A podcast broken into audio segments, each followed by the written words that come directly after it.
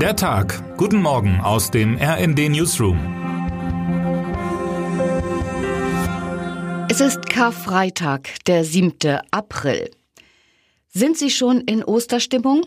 Die nächsten Tage haben für viele etwas Aufmunterndes, selbst wenn heute erst Karfreitag ist und damit aus kirchlicher Sicht eigentlich kein Tag der Freude. Doch etliche sehen Ostern vor allem als jene Zeit im Jahr, in der man feiertagsbedingt erstmals wieder auf Standby schalten kann, in der die Tage spürbar länger hell sind, in der mit ein bisschen Glück sogar die Sonne scheint und man das Eiersuchen nach draußen verlagern kann. Ostern, das ist selbst für Kirchenmuffel ein wenig die Zeit der Hoffnung. Und das kann ja nie verkehrt sein. Ostern ist vielerorts aber auch eine Zeit der besonderen Bräuche, vom üblichen Eierfärben mal ganz abgesehen. In Großbritannien etwa verteilt der Monarch traditionell Silbermünzen an ausgewählte Einwohnerinnen und Einwohner. So hat es König Charles III. bereits gestern am Gründonnerstag zum Auftakt der Osterfeierlichkeiten im nordenglischen York getan. Royal Mondy nennt sich dieser Brauch und der 74-jährige Charles verteilte insgesamt 74 Münzen im Nennwert von je 74 Pence an Briten, die sich um ihre jeweilige Gemeinde verdient gemacht haben. Aber nicht nur in Großbritannien gibt es Ostern Besonderheiten. Mancherorts rollen an diesem Wochenende brennende Räder. In Norwegen erscheint traditionell ein Osterkrimi. In Bulgarien wirft man vor der Kirche Eier. Die gesellschaftliche Bedeutung des Festes wird aber vor allem durch eine Tatsache deutlich. In Deutschland werden jährlich mehr Schokoladen-Osterhasen verkauft als Schokoladen-Weihnachtsmänner. Was es mit Ostern und seinen Bräuchen auf sich hat, lesen Sie in unseren 20 Fakten über das Fest. Ostermärsche in Zeiten des Krieges. Ein ganz anderer Brauch gerät derzeit zunehmend in die Kritik. Wenn Pazifistinnen und Pazifisten von heute an mit ihren Ostermärschen für Frieden in der Welt auf die Straße gehen, werden sie zunehmend mit der politischen Lage konfrontiert.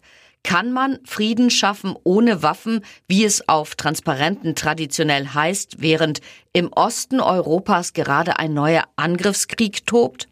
Die Friedensaktivistinnen und Friedensaktivisten bieten bei ihren Ostermärschen keine brauchbaren Antworten, aber sie stellen immerhin eine richtige Frage, meint RND-Chefautor Matthias Koch.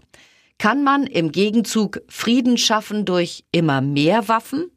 Nein, schreibt Koch. Frieden schaffe man am Ende nur durch Freiheit. Tyrannen blieben, wo immer sie herrschten, stets ein Sicherheitsrisiko. Doch wie war das eigentlich mit Ostern? Warum feiern wir dieses Fest? Die Bibel bietet darauf umfassende Antworten mit dem letzten Abendmahl, der Kreuzigung Jesu und seiner Auferstehung. Doch was von all diesen berühmten Erzählungen ist eigentlich historisch verbürgt? RD-Autor Joachim Frank hat einen kritischen Blick ins Neue Testament gewagt.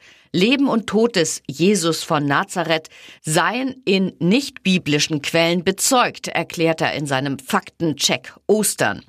Viele weitere Bestandteile der Berichte aber wichen voneinander ab, teilweise so sehr, dass die Versionen unvereinbar seien. Dies allerdings, sagt der Salzburger Theologe Gregor Maria Hoff, sei paradoxerweise ein Plausibilitätskriterium. Was speziell die Auferstehungsberichte behaupten, ist keine Dokumentation, sondern ein Geschehen, das sich jeder Mensch im Glauben aneignen muss. Historische Fakten sind keine Glaubensbeweise. Termine des Tages. China-Reise. Der Besuch von Frankreichs Präsident Macron in China geht heute zu Ende. Zum Abschluss seines dreitägigen Aufenthalts besucht Macron die südchinesische Metropole Guangzhou, wo ein Treffen mit Studierenden geplant ist. Als besondere Geste gibt Chinas Staatschef Xi Jinping dort ein weiteres Abendessen für Macron. Karfreitag. Die Autotuning- und Autoposer-Szene hat aus dem Karfreitag längst einen Karfreitag gemacht.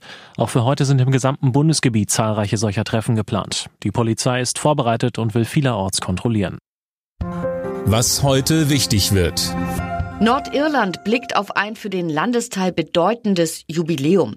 Vor 25 Jahren, Karfreitag 1998, unterzeichneten die Konfliktparteien der jahrzehntelangen Unruhen einen Friedensplan, das Karfreitagsabkommen. Ein kompliziertes Sammelsurium an gegenseitigen Zugeständnissen ermöglichte die Basis für ein neues Miteinander. Der Jahrestag ist streng genommen der 10. April, doch in Belfast feiert man das Jubiläum das gesamte Osterwochenende.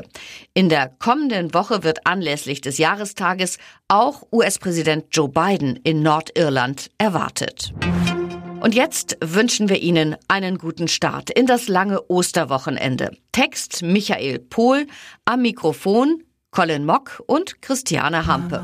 Mit rnd.de, der Webseite des Redaktionsnetzwerks Deutschland, halten wir Sie durchgehend auf dem neuesten Stand. Alle Artikel aus diesem Newsletter finden Sie immer auf rnd.de slash der Tag.